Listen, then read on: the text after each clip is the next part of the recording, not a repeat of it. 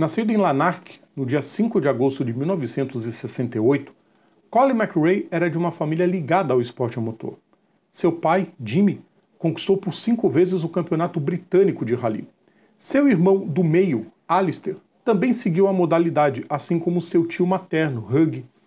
Ele trabalhou na Arques Autos e depois na empresa de encanamento e aquecimento de seu pai como técnico.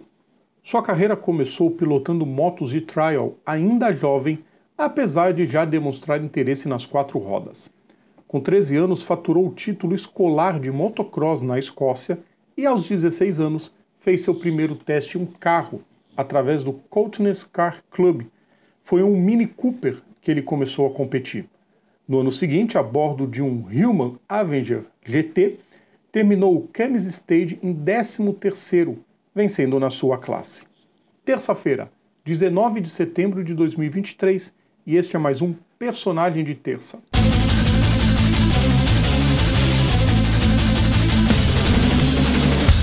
Salve a todos os nossos ouvintes, salve a todos os nossos seguidores, sejam todas e todos bem-vindos. Eu sou Rodrigo Vilela. Hoje é dia de personagem de terça, dia de relembrar mais um grande nome da história.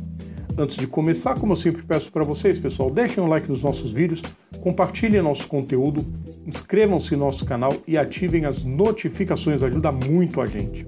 Em 86, dirigindo um Talbot Sunbeam, McRae entrou no campeonato escocês de rally, tendo como seu copiloto Ian Grindrod, o mesmo de seu pai.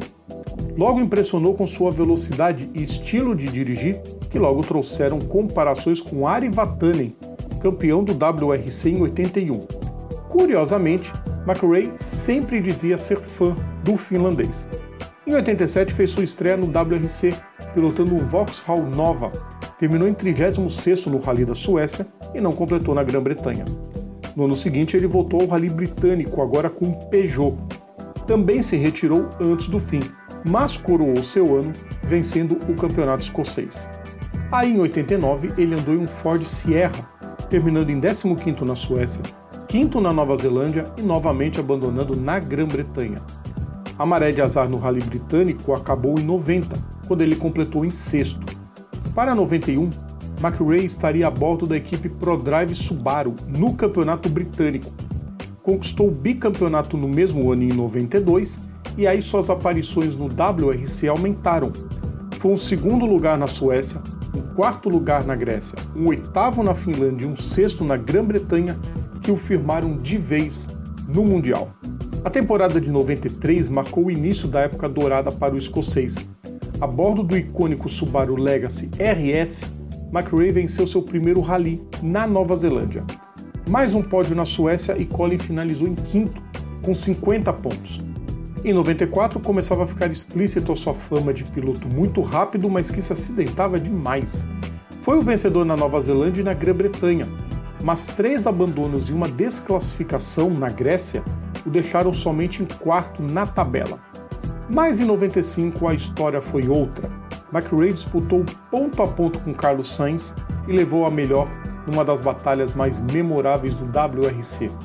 Foram duas vitórias nos seus ralis preferidos, Nova Zelândia e Grã-Bretanha, quando descontou uma desvantagem no último dia que era de 1 minuto e 14 segundos para arriscar tudo o que podia e vencer por 36 segundos.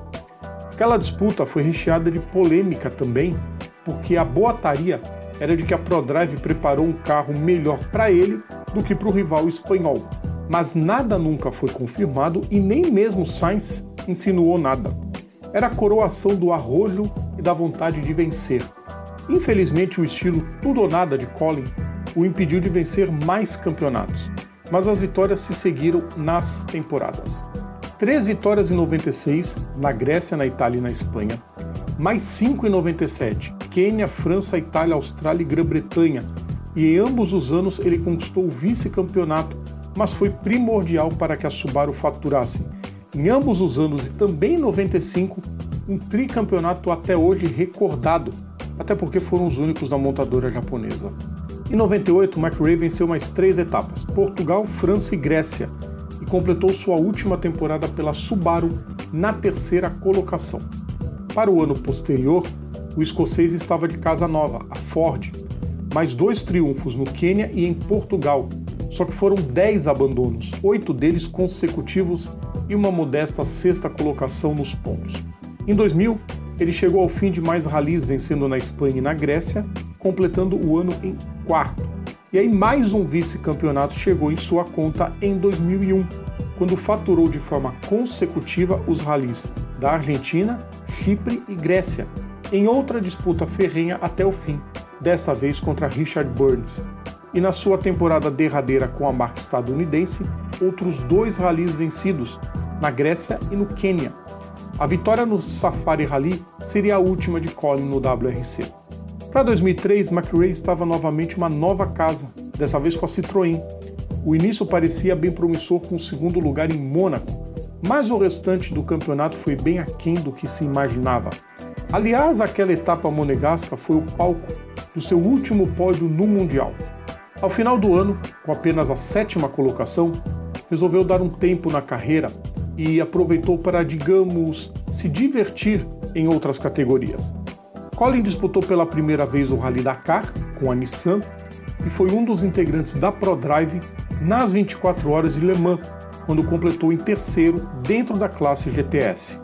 Em 2005, McRae participou de dois rallies a bordo do limitado Skoda Fabia, que não deixou fazer mais do que o sétimo lugar na Grã-Bretanha, mas na Austrália estava entre os primeiros brigando pela vitória quando abandonou, deixando claro para todos que era muito diferenciado. Seu último rally foi em 2006 na Turquia, quando substituiu Sebastian Loeb, que havia se lesionado numa queda de bicicleta. Colin vinha entre os 10 primeiros quando um problema no alternador acabou com sua etapa. Antes disso, uma participação épica nos X Games.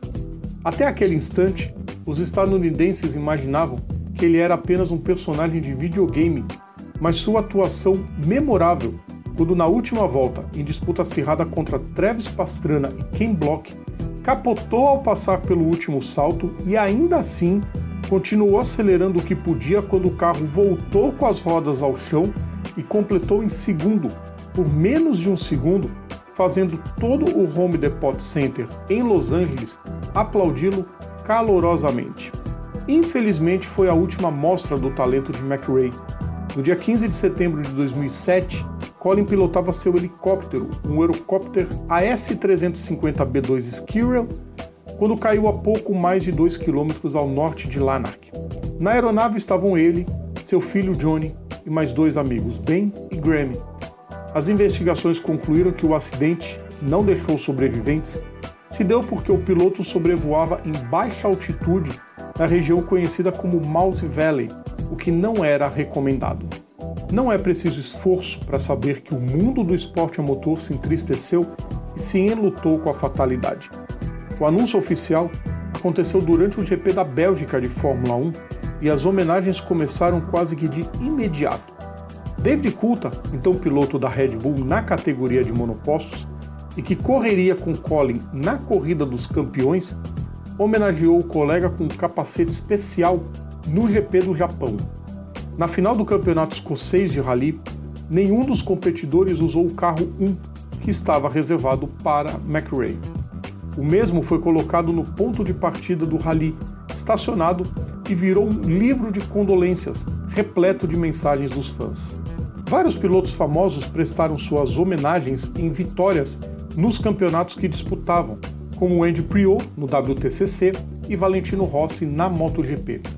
No ano seguinte, o Rally de Perth pelo campeonato escocês, teve uma disputa clássica, reunindo grandes nomes do rally mundial em homenagem a Colin.